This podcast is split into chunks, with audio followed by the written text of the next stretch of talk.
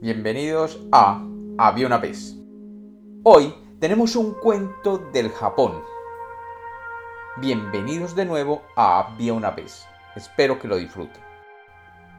Había una vez, había una vez en el Japón un hombre muy pero muy pobre. Era simplemente un obrero en las canteras de piedra.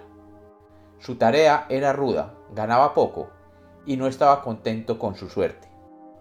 Un día se presentó ante él un genio que le dijo, Tú has sido un hombre bueno, por lo tanto he venido a cumplirte tus deseos hasta hacerte realmente feliz.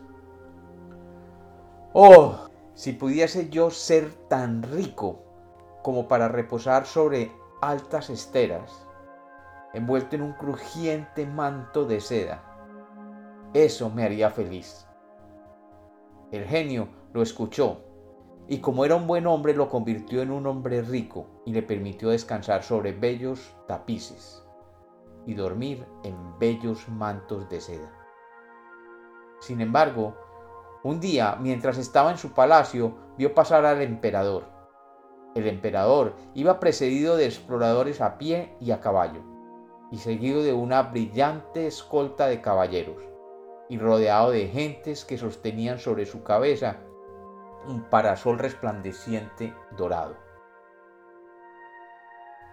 Ah, ¿de qué me sirve ser rico? murmuró el rico cantero, si no tengo derecho a salir con una escolta y proteger mi cabeza con un parasol de oro.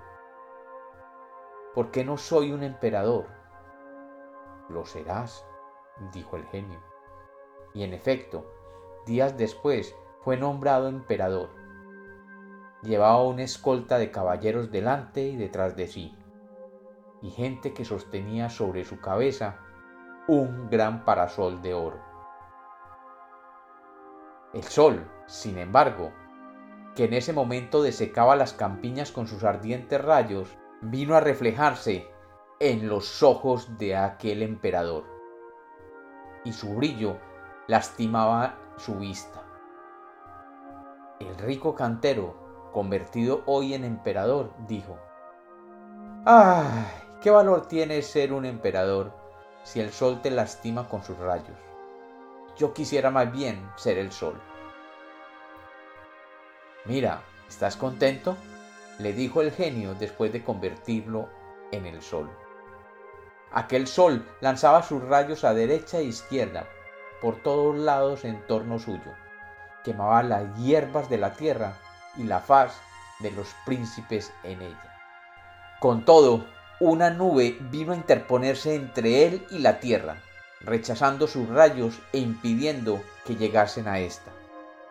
Ahora, el rico cantero, anteriormente emperador y ahora convertido en sol, dijo, ¿con que una nube es capaz de resistir mi poder? Entonces, más me valía ser una nube.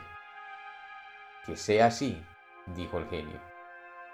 Y lo transformó inmediatamente, y la nube se coló altiva entre el sol y la tierra, y se complacía en interceptar los rayos que venían hacia la tierra, generando una gran sombra.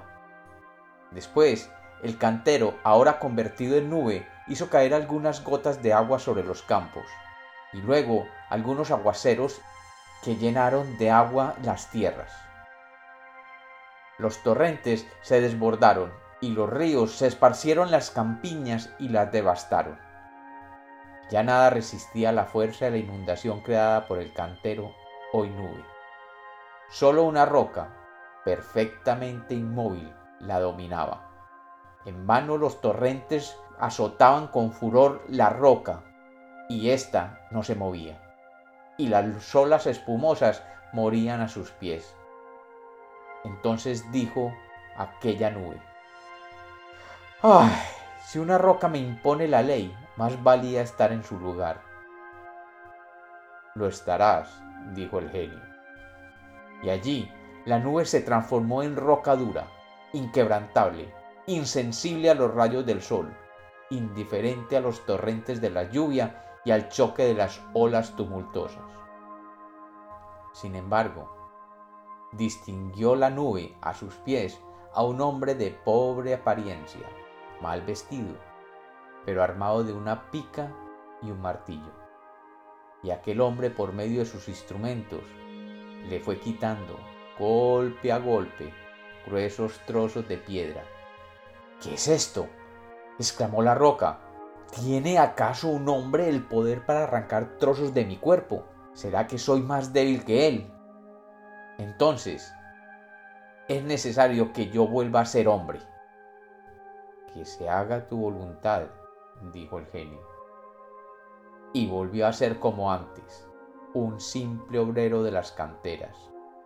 Su tarea era ruda, ganaba poco, pero finalmente comprendió que la felicidad estaba en ser quien se debe ser y no en otros. Y finalmente el genio desapareció. Y como los cuentos nacieron para ser contados, este es otro cuento de Había una vez.